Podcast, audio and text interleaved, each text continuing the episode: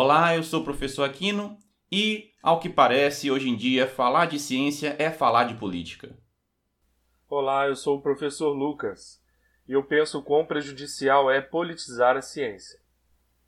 Você está ouvindo o Balar de Ideias, o seu podcast onde educação, ciência e tecnologia se misturam. Disponível nas principais plataformas de streaming. Olá, seja bem-vindo ou bem-vinda aqui ao nosso Balaio de Ideias. Eu sou o professor Aquino e estou recebendo, obviamente, o meu colega aqui, o Lucas, para a gente bater um papo sobre como que nós temos hoje em dia uma certa politização da ciência, né? E quais são as consequências disso. Lucas, como é que tá você aí, meu querido? Opa, tudo bem, Aquino? Eu tô um pouco não resfriado, né? Eu tenho uma alergia, então eu tô com a voz assim um pouco estranha, porque agora veio frio aqui em Juiz Fora, né? Tá bem frio. E usar cobertor para mim, ele, ele me deixa um pouco alérgico. Em Juiz de Fora, quem não conhece, realmente faz um frio e é tão louco que às vezes o frio é localizado. Você tem uma, um local como a universidade, que é um ponto mais alto da, da cidade, né? O campus da UFJF fica num ponto mais alto. Aí você vai para um ponto mais baixo, caramba, a diferença de temperatura é grande. É, realmente. É... E eu tenho esses problemas alérgicos, cara. Então, se eu tirar uma roupa do guarda-roupa e colocar direto, eu já começo a espirrar. Hum. Então é muito complicado para mim. Caramba. Bom, mas enfim. Você vai estar tá inteiraço aí e o nosso ouvinte vai compreender que você hoje está aí da alergia, mas o que importa é o que a gente vai discutindo aqui, né? ô, ô, ô, Lucas, olha só. É, essa semana nós tivemos aqui no Brasil a Marcha Virtual pela Ciência, né? Que foi um evento realizado pela Sociedade Brasileira para o Progresso da Ciência, a SBPC, junto com as secretarias regionais e as sociedades científicas que são afiliadas né, à SBPC. E aí elas se juntaram junto com entidades de CTI, né, Ciência, Tecnologia e Inovação, e o objetivo dessa manifestação virtual né, era chamar atenção para a importância da ciência no enfrentamento da Covid, né, da pandemia e as implicações é, sociais e econômicas e para a saúde né, que nós temos disso. Né? Só que uma coisa que me chama atenção quando tem esse tipo de evento e nós tivemos também, nos anos passados também, nos anos passados mais recentes, esses eventos, é que está virando uma, uma, uma questão quase política. Então, você participar de um movimento que é em defesa da ciência, automaticamente já te coloca como sendo defensor de um partido ou, ou então crítico de outro partido, sabe? E quando, na verdade, quando a gente olha friamente, o, o, investimento em ciência vem caindo desde governos passados, né? Então já passamos por governo de esquerda e de direita, esse da agora, o passado era de esquerda, e a, e a diminuição de verbas já vem desde o governo de esquerda. Então, como é que funciona isso daí, né? Como é que é esse, esse problema de a gente ficar politizando a ciência? É, realmente, eu acredito que a gente veio né, nos anos 90, quem lembra, né? Eu, por exemplo, tenho 33 anos, então eu em 94, né, começou o governo Fernando Henrique com o Real, né? Uh, nessa, nesses dois governos dele, as universidades é, públicas elas eram bem sucateadas, assim, elas tinham uma condição de trabalho muito ruim, né? E veio, né, logo após o governo do, do, do Lula, né, Luiz Inácio Lula da Silva, e houve uma injeção de dinheiro na economia superior, do ensino superior, é, bastante significativa, né? E assim, os departamentos aumentaram bastante com o número de professores, uh, muitas bolsas né, foram criadas. Muitos, muitos quando, campos, muitos campos de universidades novas também. Quando eu entrei na universidade, tem uma bolsa de ensino de iniciação científica, né? Porque na época, iniciação científica era uma coisa rara. Então, você tinha lá um grupo de 20 alunos e dois, um, um ou dois tinham bolsa de iniciação científica na física, né? Então isso era uma coisa raríssima. Eu fui passando pelo governo, é, no caso do Lula, que eu entrei na universidade em 2006, na metade. E foi passando os anos e essas bolsas foram criadas mais bolsas, foram injetadas. Então eu, por exemplo, que não era um aluno brilhante, né, na, no curso de física, eu tive bolsa nos últimos dois anos, eu comecei a participar de uma iniciação científica com bolsa. E ela tinha um valorzinho é, razoável para assim, um valor que eu podia usar para pegar um ônibus, é, é, com despesas pessoais pequenas, né?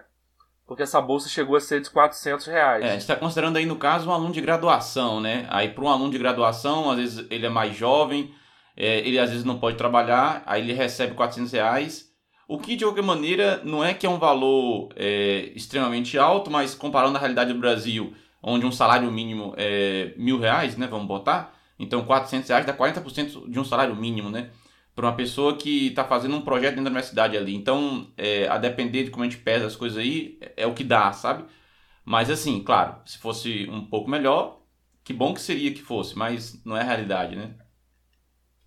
É, eu, eu acredito aquilo que, né, nesse caso, por exemplo, a gente tem que considerar que, por exemplo, o salário mínimo nessa época era por volta de 900 reais, né? Então, uma bolsa de 400, uma coisa muito boa, né? Uma coisa que, por exemplo, ali eu conseguia é, numa quantidade de trabalho ali que estipulada era de 12 horas. Ah, 12 horas. Né, que a bolsa ela tinha uma, coisa de 12 horas. Né? Uhum. É, um salário mínimo 40 horas. Semanal. Pensar, Só que. Né? Desculpa interromper. Eu digo, o salário mínimo seria 40 horas, mil reais, vamos botar. Você estava recebendo 12 horas, 400 reais. É, então tava bom, né? Tava. O custo, a relação custo tava bem menor. O, o, o grande lance nesse, nessa bolsa era que a tecnicidade, né? Então, acredito que ela, é, é, ela tem um caráter também do conhecimento do aluno, né? Então, nessa época, eu já tinha um certo conhecimento com computação, né? Já, já programava, era uma bolsa que exigia programação, era uma bolsa que exigia saber bastante de química, né? Um pouco de simulação e era uma coisa que foi uma coisa que eu fiquei dois anos, né? É, nesses valores. Assim, ela começou era 300 e pouco, ela chegou a 400 no final. E depois eu tive notícia, fiquei sabendo que vieram mais alunos de iniciação científica que o valor de 400 reais ele continuou, né? Ele se manteve, né? Aham. Uhum. Isso foi 2008, 2006? Isso foi 2008. 2008. É, hoje... Em 2008... É, 2008, isso mesmo. Então, 2008. Estamos aí em 2020. Já, já se vão 12 anos. E eu acho que se a gente for hoje, o valor deve ser o mesmo, os 400 reais. E aí é o problema, né? Você olha a quantidade de tempo que você passou sem ajuste, né? Aí, aí a relação foi descendo muito né, em relação ao valor mesmo, né? Porque se deteriora, né? Se a inflação vem e você não aumenta, o valor real mesmo acaba diminuindo. Mas assim, pensando na sua época ali, estava bom, digamos assim. Sempre pode ser melhor, mas estava bom. Não, então. Então, é, eu, eu até considero que no caso da iniciação científica, é, ainda fique um valor razoável. Porque, por exemplo, você imaginar hoje que o, o salário mínimo é mil, né? Sim tá em, torno de mil reais. Ele, esse valor de 400, ele ainda é um valor é, significativo perto dos mil, né? Ele certo. é um pouco menos da metade. Entendi. Então ainda, ainda acredito que não ficou muito é, muito defasado não, sabe? É, para ser sincero. Então ele continua sendo uma ajuda, né, para o aluno e ele ainda continua bom, apesar de que obviamente que a inflação veio até o salário mínimo e, e, a bolsa também não ficaram tão bons, né? Sim. Passou-se os anos aí. É, aí, aí basicamente era isso, né? É, é, houve esse no governo Lula essa injeção de dinheiro. No final do governo Dilma, né? Passou o governo Dilma, a maré continuou a mesma, boa e tal, tudo acontecendo. Muitas bolsas de mestrado, doutorado. Então, quando eu entrei no doutorado, a gente já estava no governo Dilma. Quando eu entrei no mestrado e no doutorado, a gente já estava no governo Dilma a bolsa já não era reajustada há muito, muito Sim, tempo. Eu acho que a última vez foi em 2012. Diferença... Eu acho que a última vez que uma bolsa foi reajustada de pós-graduação, se não me engano, foi em 2012, quando eu estava na, na, Eu já tinha terminado o mestrado, é, porque foi em 2009, 2010, defendi 2011 no início, isso mesmo, mas foi 2012 que aumentou as bolsas, né? Então, de 2012 para cá já vão oito anos e também não aumentou bolsa. Aí eu acho que o mestrado hoje é, é 1.500 e o doutorado é 2.200, não é isso? Se não me engano. Isso, isso continua a mesma coisa. É, já tem oito anos nesse mesmo nesse valor. É, a minha vantagem era o seguinte, que eu morava na cidade em que eu fazia pós-graduação. Então eu estava morando em Juiz de Fora com meus pais. Então para mim foi a mesma coisa, a mesma coisa entre aspas, né? É, eu tinha que ir para a universidade, a minha casa é próxima à universidade, eu já tinha uma motinho, né? Então para mim, para eu ir para a universidade era barato, né? Não era caro. Então eu consegui esse valor para mim foi é, ele foi suficiente e eu até consegui juntar um dinheirinho, que eu sou uma pessoa econômica. Demais, viu? eu consegui eu consegui manter e juntar um dinheiro, fiquei guardei o dinheiro e tal. Durante a pós-graduação, durante meu, fora. Durante meu mestrado eu não tive essa possibilidade de conseguir juntar a ponto de comprar um veículo não. Outros colegas conseguiram. Coincidentemente, não, não, eu já tinha. Ah, você já tinha? Eu já tinha moto. É, porque já, assim, já coincidentemente, tinha. você tá falando isso daí, na época que eu fiz mestrado, os colegas que conseguiram comprar um, um veículo, seja uma moto, seja um carro, eram justamente os colegas que moravam na cidade que estavam fazendo pós-graduação. Ou seja, que já morava, que morava com os pais, né? E aí eles não, não precisavam pagar aluguel, né? Então a, a, despesa diminui. Agora, quando você vai de uma cidade para outra, você vai lá morar sozinho ou morar com outros colegas, né? Você vai ter que alugar uma casa e tal. Aí você já, obviamente, já tem uma receita diminuída, né? Então foi curioso isso. Você tava, você teve essa, essa possibilidade de conseguir, né? Tá na cidade onde você já podia fazer pós-graduação e ao mesmo tempo você podia estar morando com seus pais, né? Não, é, é pois é. Então, é, eu tive muito contato com as pessoas no Rio, né? Eu cheguei aí no Rio umas duas, três vezes para congresso e para ir na UFRJ, né? Então, eu, eu até fiquei com esses amigos na, na Zona Sul, que eles moravam na Zona Sul. Então, eles pagavam um aluguel absurdo, né? Um valor muito alto para o estudante, né? Mas por morar na Zona Sul, né? E a bolsa não dava, né? A bolsa para eles não, não, não foi. Não dá para viver. Então acaba que o cara ele tem que até ter uma renda da família para ajudar ele. Ah, entendi. Sim. Entendeu? Você pega uma cidade tipo São Paulo, por exemplo, para você morar num lugar razoável, aí você vai pagar um aluguel muito alto. A bolsa é o aluguel. Você vai receber a bolsa, vai injetar tudo em aluguel. Aí você vive com pouquíssimo dinheiro mesmo, ou com a ajuda da família que injeta dinheiro em você, manda dinheiro para o cara poder sobreviver. É, isso é outro detalhe. No meu caso, eu morava com meus. Você morava com seus pais. Desculpa. Oi? Isso é interessante porque revela outro ponto da bolsa de pós-graduação é que ela é igual em todos os lugares, só que o custo de vida não é igual em todos os lugares, né? Então isso é outro problema também.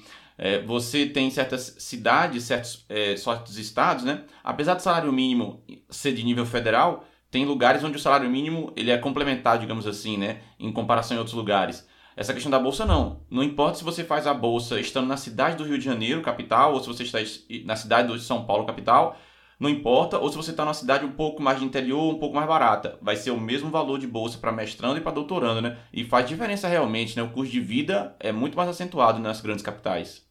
Pois, pois é, o que você comentou, né? O valor da bolsa sendo o mesmo. Quem vai estudar nos grandes centros, né, que é Rio e São Paulo, ele fica muito prejudicado, tá? Ele fica muito prejudicado. Eu pude ver isso quando eu fui lá na fui fui para o Rio algumas vezes. Hoje atualmente eu estou fazendo pós-doutorado no Rio, né? Só que o pós-doutorado ele tem um compromisso diferente do mestrado e do doutorado o pós-doutorado, ele você faz só pesquisa. Eu não tenho que escrever uma tese, eu não tenho um texto e tudo mais, né? Então, como eu tenho que fazer isso, só pesquisa eu faço na minha casa. Então, eu fico na minha casa, eu posso ficar na minha casa fazendo essa pesquisa. Inclusive, acabei de acabar um artigo agora. Quer dizer, dentro de casa, se comunicando online com as outras pessoas que estão escrevendo o artigo, né?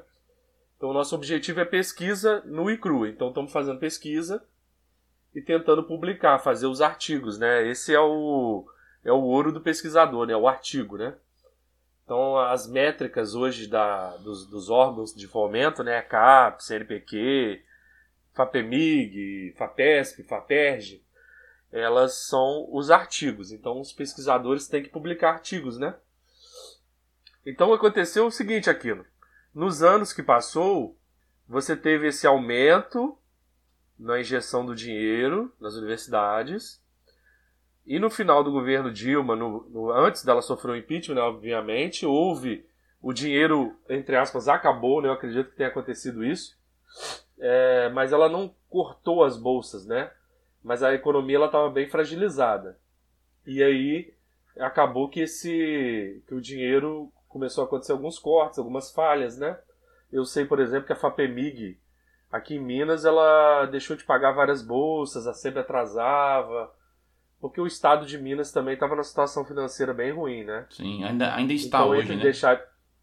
É, então, ao invés de deixar de.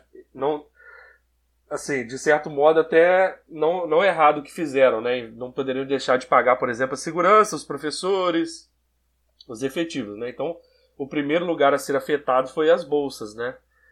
Então a pesquisa ela caiu muito, a FAPEMIG ela, ela tinha essa coisa de projetos e tal. E aí no governo Dilma aconteceu isso, no governo Temer a economia continuou ruim, né? Não houve uma recuperação né, da economia, mesmo porque o governo foi muito curto e com vários escândalos que aconteceram também, né? O governo não teve uma governabilidade, vamos dizer assim, né?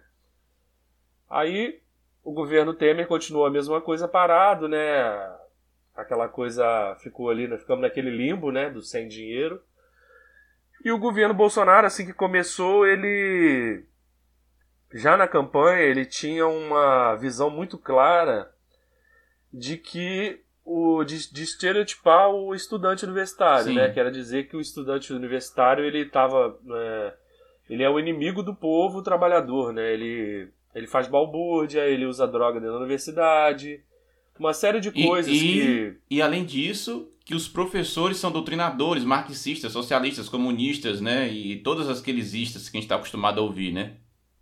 É, ele, eles tinham, eles tinham esse estereótipo, né? Eles criaram isso e do jeito que você falou. E eles pegaram essa coisa e criaram um inimigo. O inimigo é quem? A universidade é nosso inimigo porque eles estão lá não fazendo nada, eles estão é, disseminando o esquerdismo, né?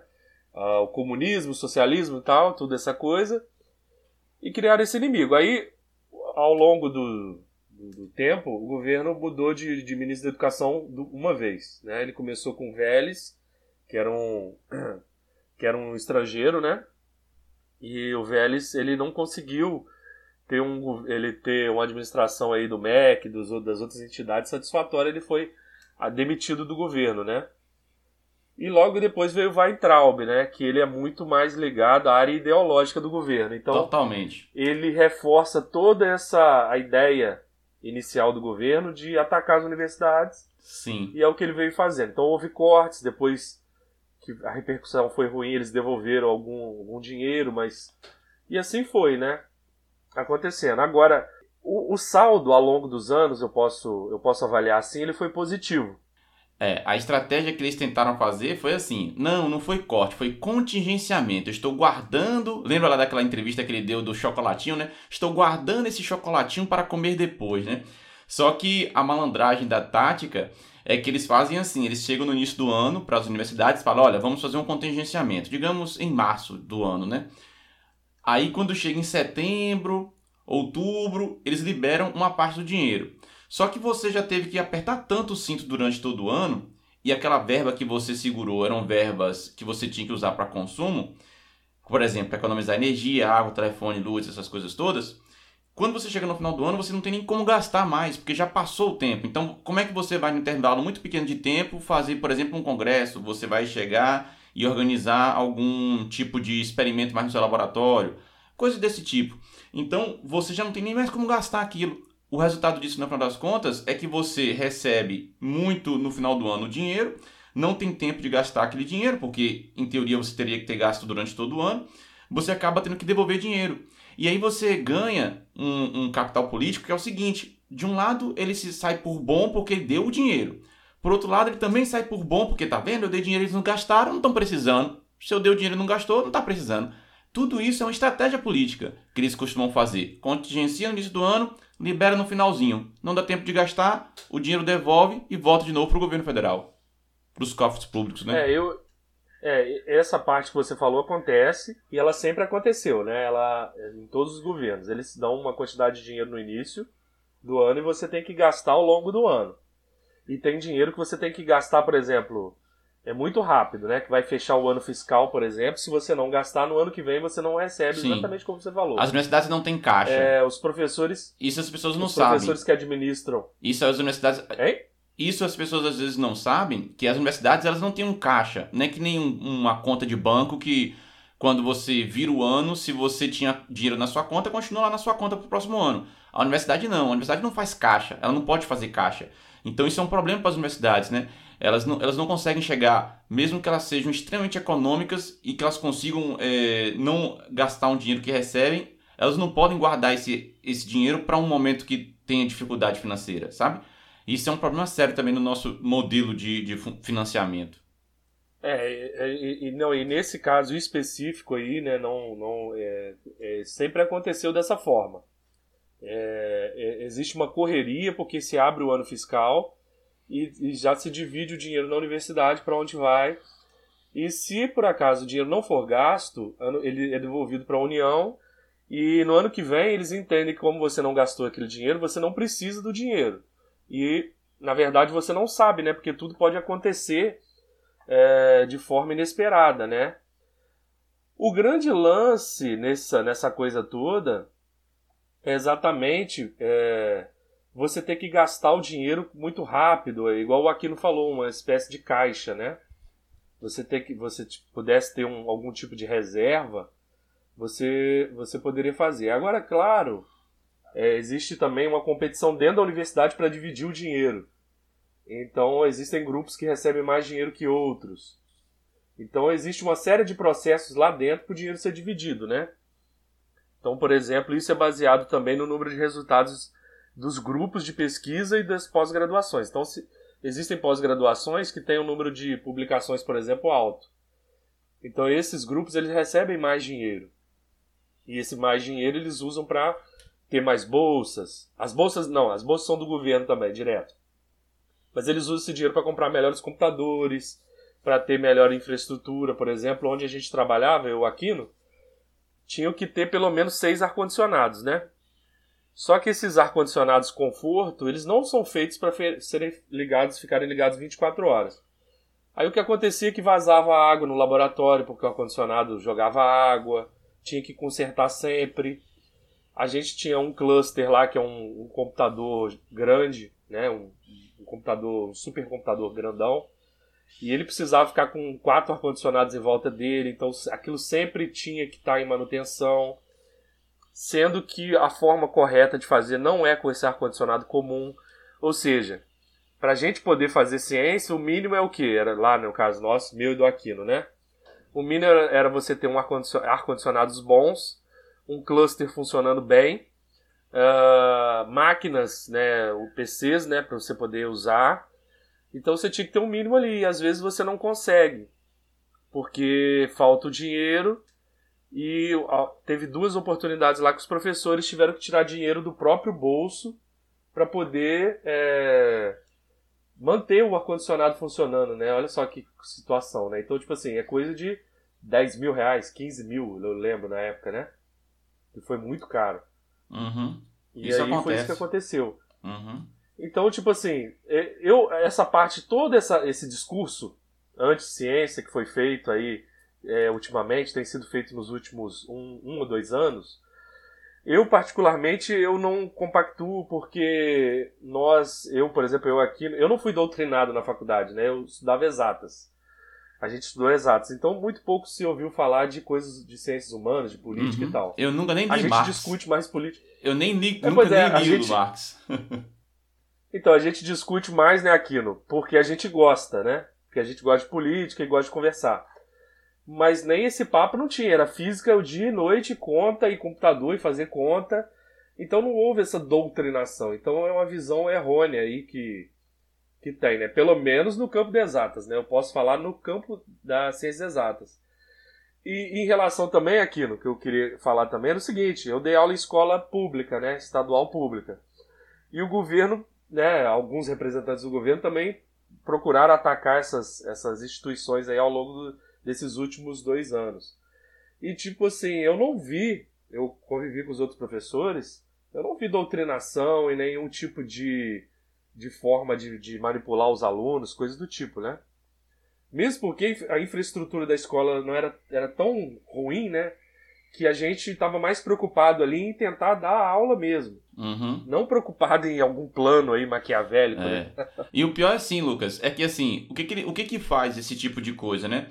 Esse tipo de estratégia, eles pegam algum exemplo extremamente particular, ou meia dúzia de exemplos extrema, extremamente particulares, onde houve sim um abuso, digamos assim, de alguma maneira, E aí o que, que ele coloca? Que aquele caso é o caso geral. Então, ele pega uma pessoa que foi lá com a camisa Lula livre, ou pega uma pessoa que foi lá com a camisa Bolsonaro mito, faz algum tipo de estratégia de filmar, de fazer algum tipo de polêmica, tá vendo? É isso que tem na, na, na escola, né? Principalmente quando é coisa de esquerda, né? Porque a, a imagem que querem colar é que escola é igual a ser de esquerda ou fazer universidade é igual a ser, ser de esquerda, né?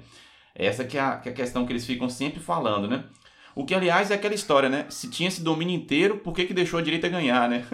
se fosse tão dominado assim, se, se tivesse uma, uma estrutura organizada, onde os departamentos das universidades estão todos os, os, os momentos fazendo reuniões de como conseguir dominar o mundo, sabe? Igual aquela, aquele desenho que tinha antigamente, que era Pink e Cérebro, que aí o Pink perguntava o que ia fazer naquele dia. Lembro. Então, Pink perguntava o que, que nós vamos fazer hoje e o cérebro, o que a gente vai fazer todo dia, tentar dominar o mundo. Se fosse isso, então falhou miseravelmente, né? Essas universidades, porque nós tivemos aí uma, uma, um outro governo com outro viés sendo colocado. Então, é óbvio que existem na universidade pessoas com pensamento de esquerda, isso é óbvio. É, e, e, eu acho que vai existir sempre, né? Como também existem pessoas com pensamento de direita.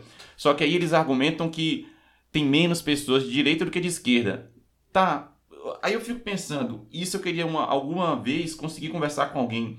Qual é a solução então? Nós vamos fazer cota para esquerda e para direita? Então o aluno, quando for entrar na universidade, vai lá no Enem e vai marcar. Eu sou de direita, eu sou de esquerda. Beleza, 50% das vagas vai ser para quem é direita, 50% para quem é esquerda. Nós vamos fazer isso também nos concursos públicos? Não, agora vamos abrir uma, uma vaga aqui para um, física ou para matemática, mas além de ter feito física e matemática, tem que se declarar de direita ou esquerda. Aí você faz a vaga de concurso para uma coisa ou para outra. É isso que é para fazer? Qual é a solução que esse pessoal quer aprontar, sabe? Sempre fica com esse discurso de que a hegemonia da esquerda, mas então tá, me diz aí qual a solução. E aí nós temos um problema que eu acho o seguinte, Lucas. É, quando a gente vai analisar os movimentos negacionistas, os movimentos pseudocientíficos, esses caras que precisam falar sobre esses assuntos que são contra a ciência, como por exemplo a Terra plana, né? Que eu e você já fez alguns vídeos, já, já fizemos alguns vídeos sobre isso. É, esse cara ele é atraído pelo discurso da anticiência. Então, se ele vê um político falando que na, na ciência só tem gente de esquerda, que é tudo errado, que é tudo é, doutrinador, que eles querem só ganhar dinheiro e tal, tal, tal, eles colam nessas pessoas, porque eles precisam de alguém atacando a universidade. Porque se o cara fala que a Terra é plana, ele está atacando a ciência em alguma medida atacando a universidade. Então, se ele tem um político que fala esse tipo de coisa, é para ele que ele vai. Então, eu já vi esse tipo de coisa acontecendo lá no YouTube, quando a pessoa vai nos canais que falem sobre terra plana e você analisa os comentários. No YouTube, a pessoa pode deixar livre ao público as inscrições que ela tem e pode deixar livre ao público os canais que ela curte os vídeos, né? Aí, às vezes, quando você vai pegar as pessoas defendendo a Terra plana e vai analisar o perfil delas, elas estão curtindo canais de, de viés de direita, né? Não que pessoas de direita sejam terraplanistas, não é isso que eu estou falando. Mas as pessoas que são terraplanistas, elas tendem a ter essa, essa linha com canais de direita, e eu imagino que seja isso. Se ele encontra muitos políticos de um determinado grupo falando contra a ciência, e esse cara está falando que a Terra é plana, ele vai colar nessas pessoas que estão falando contra a ciência, porque ele precisa disso. Haja visto ele está falando que a Terra é plana, sabe? Então, esse discurso ele acaba atraindo o obscurantismo também, né? E o, o que é ruim para a sociedade. Aí você vai ter situações como nós temos hoje aí de uma pessoa falar uma bobagem no YouTube, dizendo que, por exemplo, a 5G interfere de alguma maneira na, na, no espalhamento do coronavírus, e aí vai ter gente indo lá queimar torre, torre de 5G na Europa. Estamos falando de Europa, tá? Lugar civilizado, né, entre aspas, lugar onde tem uma educação de qualidade, entre aspas, né?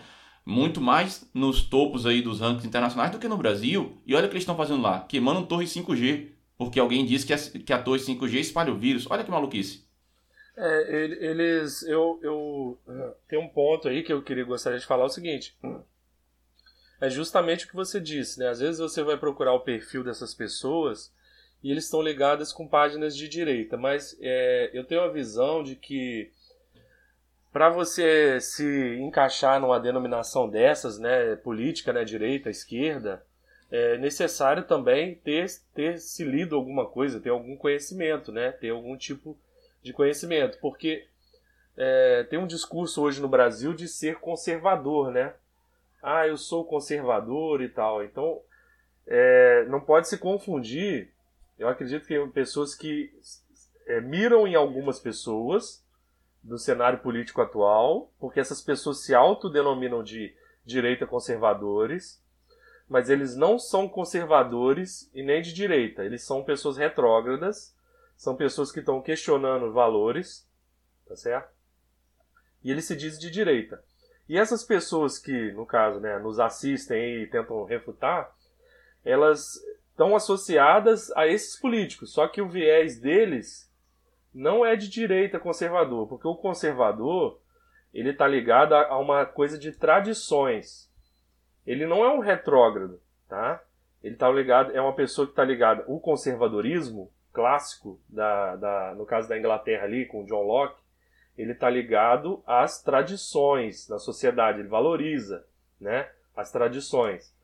Então, é um, é um, um modo de ver o mundo, é um modo de ver a sociedade. É um modo que não está relacionado, é, é um jeito de ver, que não está relacionado, por exemplo, com a anticiência no seu cerne. Porque, por exemplo, hoje a gente tem na, na Inglaterra o Partido Conservador, né? É, no poder, por exemplo, mas eles não são anti-ciência, né? Então, esses políticos, eles que eles fizeram aqui no Brasil, eles associaram uma ideia de direita que vem da cabeça deles, né? Eles juntaram elementos da anticiência para dizer que são direita, a direita brasileira, né? E as pessoas que pensam iguais a eles falam: bom, eu penso igual a X, esse cara, esse personagem X. Então eu vou, eu, eu também sou de direita e conservador, tá certo? Mas é o que eu digo, né? É, na verdade, eles não são de direita. E não são conservadores também, né? É, conserva... Agora está na moda falar é, dire... é, liberal na economia, conservador no, nos costumes, sim, né? Sim, sim, sim. Então no Brasil, a gente não viveu uma. Eu, eu tô passando aqui, é uma opinião minha, né? Eu acho que a gente não viveu uma direita mesmo na, na economia. O Brasil, o papel do Estado, ele está muito forte é, em cima das pessoas, sobretudo pela maneira tributária e tal tudo mais. E essas pessoas, eles enxergam o seguinte, bom, é, eu sou contra qualquer tipo de auxílio financeiro para os pobres, tudo, eu sou de direita. A pessoa pensa isso, aqui. Sim. Eu sou contra a universidade financiar o aluno, eu sou de direita. Eu sou contra o, casamento gay, eu sou de direita. Né? Uhum. Eu sou, ele, ele junta alguns elementos e ele fala, olha, eu sou de direita por causa disso, disso e disso. Né? Bom, eu, eu, é muito triste que se associe esse tipo de pensamento, né? É, é uma coisa muito triste, porque você, primeiro, uma coisa que eu sempre digo, né? É, existem pessoas boas, bons políticos e bons gestores, tanto na direita quanto na esquerda. E existem regimes bons em todos os lados. Há de vir que na Europa, por exemplo, existe um revezamento entre governos mais à direita e mais à esquerda em vários países, né? E no Brasil é, isso não aconteceu durante algum tempo. Houve um predomínio de um lado só da, da do viés é, ideológico, né? Mas para se haver o equilíbrio, tem que se haver políticos bons que existem dos dois lados, tá certo? Então essa ideia hoje no Brasil que ah você é contra mim, né? Tá um discurso muito forte, né? Você é de esquerda. Você, não sei se você, não sei se eu já te contei aquilo. Sim, diga. Qualquer coisa que eu digo que eu contrario o governo, que eu sou contra, a primeira coisa que é falado, ah, você é de esquerda. Uhum. Né? Você é de esquerda, você é, está falando isso porque você é um esquerdinha. Então virou um fla-flu, né? Uhum. Quando você não concorda comigo, você é da visão diametralmente oposta à minha. E agora, se você não concorda com o governo, é pior. Você é antipatriota. Olha só como é que eles estão conseguindo colar um político. Eles colam um político ou uma ideologia política com símbolos nacionais. Então, se você ataca o governo, você está atacando a bandeira nacional. Se você ataca o governo, você está atacando o hino nacional. Você percebe? Se você ataca o governo, você está sendo antipatriótico, você não é um brasileiro de verdade. Isso é perigosíssimo se você tem um político sequestrando os símbolos nacionais, certo? Uma coisa é o símbolo nacional, outra coisa é o político, tá? E isso está acontecendo hoje em dia, né? É isso, e, e, tem que se diferenciar, né? Uma coisa é o governo brasileiro, o atual, que é transitório, uma coisa é o Estado brasileiro, que é permanente, mas ele pode ser modificado. E uma coisa é a pátria brasileira, né? Que é uma coisa é, que a gente acredita que, que, acredita que seja permanente também, né? Não, não vai acabar. E que tem as suas características, né? Então são três esferas aí bem diferentes. Então é isso é acontecendo isso que você falou. É, o sequestro desses símbolos e a utilização deles para poder ogerizar aquelas pessoas que são contra o governo. Aconteceu uma coisa muito triste nos últimos anos, foi justamente isso. Primeiro foi o nós contra eles, né? Em que se disse aí, né? Ah, eles não querem que o pobre ande de avião, eles não querem que o pobre faça universidade, eles não querem que isso, que aquilo. Esse primeiro discurso eu gostaria de comentar pelo seguinte. É uma coisa que eu, eu já falei isso com a Aquino. Eu falei, olha, eu, por exemplo, sou professor, o Aquino é professor eu não estou concursado nem nada. Então é bom para mim que a economia esteja boa, esteja é, fluindo, para que eu possa dar mais aulas, dar aulas com valor melhor, né? Para mim também então, é bom por exemplo, meu boa. cunhado que é eletricista. É... Não, para mim também. Exatamente, porque... meu cunhado que é eletricista. Para ele é melhor ou é pior que todo mundo tenha carro, né? Ele é eletricista de carro. Então para ele é melhor que todo mundo tenha carro, porque mais carro vai levar mais para consertar na oficina dele ele tendo mais serviço, mais dinheiro, ele vai pagar professor melhor, um dentista melhor. O dentista vai ganhar mais, o professor vai ganhar mais, o dono da padaria ganha mais. Então, todas as pessoas ganham mais. Então, Sim. existem pessoas, claro, que querem, que não querem que, que as pessoas de nível social mais baixo cheguem lá, né? Vamos dizer assim, né? Mas essas pessoas têm uma visão muito errada da, da, da sociedade, da economia, né? Porque se todos tiverem um bom salário, você vê, níveis de criminalidade vão diminuir, é, as pessoas vão ter mais acesso à educação, uma série de serviços, né? Menos pessoas vão passar fome e tudo mais. Então isso é, é uma coisa tão óbvia. Isso pode acontecer tanto em governos de direita quanto de esquerda, né? Isso, Lucas. E outra, é, você estava falando do, do, exemplo aí do seu, do seu cunhado, né? E também falando da questão de que você ainda não está na iniciativa pública, mas que estaria na privada porque você é, tá dando aula, né? Procura uma escola, uma universidade. Só que é, eu acho que é tão, é tão é, óbvio que você precisa ter essa estabilidade econômica, porque ela também vai influenciar em quem está no público. Então, não é porque eu sou professor na universidade pública que eu acho que não tem que ter uma economia funcionando direito. É claro que tem que ter economia funcionando direito, porque é ela que gera uh, o dinheiro que depois vai virar um pouco de imposto, que depois vai virar a universidade pública, que depois vai virar a bolsa de iniciação científica, que vai virar a bolsa de mestrado e doutorado, que vai virar o valor que eu vou comprar para o ar-condicionado, para o computador, para o cluster, para tudo, né? Então, esse dinheiro não nasce do céu, né? A universidade ela não cobra da mensalidade diretamente da pessoa para ter dinheiro e daí pagar isso tudo. Então, tem que ter uma, uma fonte de renda para a nação, digamos assim, né? Que permita sustentar a universidade pública, né? Então, eu acho que essa visão de achar que tem que ir mal à economia não é uma visão é, que seja é, plausível, né? Sem ela a gente não consegue fazer as outras coisas que precisa. Só que tem um limite entre as coisas aí, né? É, tem, tem, pessoas que acham que, como você falou, tem pessoas que querem a economia funcionando, mas também não quer que o pobre é, vá para aumentar a sua renda, né? Porque ele quer continuar, que ele quer que continue existindo o pobre para que ele possa fazer os serviços que esse cara rico não quer fazer. Vamos botar assim, né? Existe esse tipo de pessoa. Mas tem aquela outra pessoa que não, que quer que todo mundo cresça, né? E você estava comentando anteriormente sobre o, o, o liberal na economia e conservador nos costumes, né? Nós estamos aqui finalizando quase aqui o episódio e aí eu quero falar uma coisa que eu acho curioso, que eu sempre achei curioso nesse personagem, né? Que hoje realmente está muito famoso, que é esse tal desse liberal na economia e conservador nos costumes, que aí você vai conversar com ele e ele fala assim: não, eu acho que o cidadão, o homem de bem, deve ter a sua liberdade individual de ter uma arma dentro de casa. Claro que ele tem que ter. Ele, se ele quiser comprar legalmente essa arma, por que ele não pode ter uma arma para ficar dentro de casa? Que aí no caso seria a posse da arma, né? não é o porte de arma. Aí você chega para essa pessoa e fala: beleza, e você acha que o cidadão de bem deve ter a liberdade de legalmente comprar um cigarro de maconha ter em casa? Não, não, não, não. Aí não, aí não pode, aí, aí subversão não pode. Mas espera lá, você defende a liberdade do indivíduo para ter uma arma dentro de casa, uma arma. Mas você acha que ele não pode ter um cigarro de maconha dentro de casa. Como é que você consegue conciliar essas duas coisas? Aí você começa a fazer esse tipo de questionamento, a pessoa logo logo vai fazer qualquer apelo, a dizer que você é esquerdista, coisa do tipo, né? Lembrando, eu nunca, nunca fiz uso de maconha, não me interesso por isso e também se alguém me perguntar se eu acho que deve usar, olha, se você puder não usar, não use. Eu nem fumar, eu fumo também, eu não, não fumo, bebo muito pouco, bebo socialmente, é, mas assim, tem gente que quer tomar lá a, a, sua cachaça, tem gente que quer fumar seu cigarro, tem gente que quer fumar um cigarro de maconha.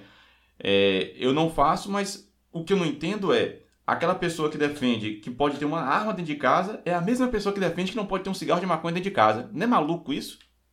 É, o potencial de letalidade da arma é muito maior, né? Ainda tem esse detalhe, né? E, é, tem esse detalhe. E outra coisa que a gente deve lembrar também é o seguinte: é, hoje a gente tem drogas aí no, é, sendo consumidas e vendidas que elas têm um poder de, de prejudicial ao ser humano, porque toda droga. Primeiro, porque a, a diferença entre o veneno e o remédio é a, é a dose, né? Sim.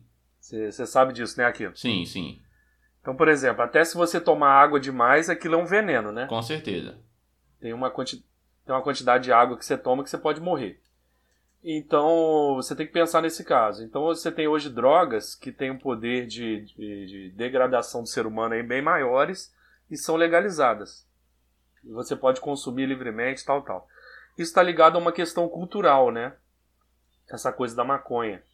Ela está ligada a uma questão cultural de você associar a pessoa que usa maconha algum tipo de marginal e tal, coisas do tipo. É, é complicado você, você fazer essa associação, né? Mas é, é igual você estava dizendo. Olha, olha o distanciamento de você, por exemplo, ser um usuário de maconha, vamos dizer assim, né?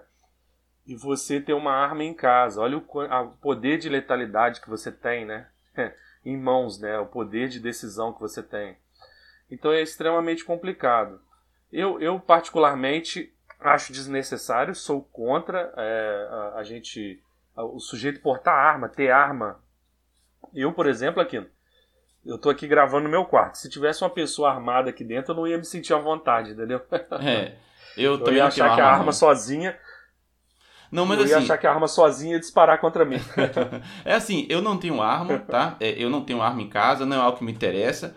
Mas assim, é, eu estou discutindo aqui o princípio lógico da pessoa, sabe? Isso sou eu, eu não quero comprar. Mas aí outra pessoa quer comprar e tem dentro de casa. Ok, ela quer comprar. Só que o que eu não entendo não é o fato dela querer comprar. Entendeu? O que eu não entendo é, ela quer comprar a arma e ela quer ter a arma em casa pela justificativa de que ela tem um direito, da liberdade dela, etc, etc.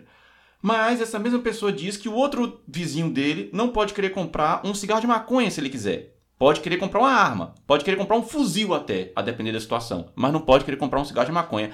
Isso que eu não entendo, entendeu? Ou na minha cabeça, ou você defende os dois, ou você não defende os dois, entendeu? É isso que eu não entendo essa lógica dessas pessoas, sabe? É porque no princípio básico é a mesma coisa, a liberdade individual, tá? Mas enfim, isso aí dá conversa pra caramba para outros episódios que a gente pode fazer por aqui. Nós estamos aqui encaminhando para terminar este episódio. Lucas tem que melhorar aí essa sua alergia, né? e vamos se cuidar, porque ainda estamos no isolamento social, né? Ah, e quase eu me esqueci, eu tenho que mandar um salve para o nosso espectador, o nosso ouvinte que está aí acompanhando o podcast nesse isolamento. É, estamos, estamos aqui juntos né, para tentar atravessar isso. Um salve para todo mundo, tanto para quem está ouvindo a gente aqui no Brasil, quanto para as pessoas que estão ouvindo a gente fora do Brasil. Né? Lembrar que você pode entrar em contato com a gente no Instagram LCM Aquino ou no Instagram Aulas em Casa JF. É um salve aí para vocês aí que estão ouvindo a gente aí dentro e fora do Brasil, né?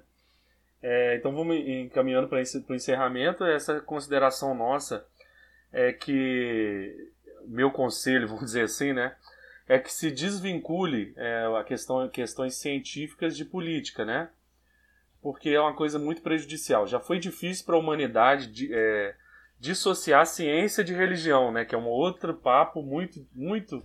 dá uns quatro podcasts aqui, pelo menos. Então o ser humano ele conseguiu ele ter essa separação, né?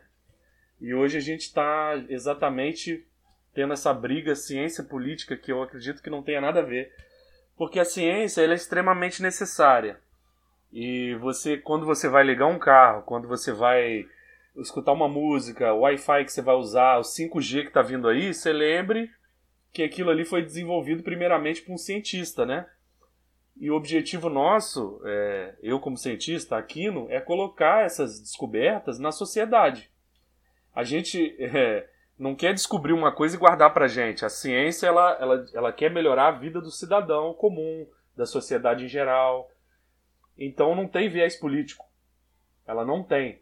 Né? E se alguém tem, se alguém fez ciência nos últimos anos na, na humanidade com viés político, essa pessoa está errada.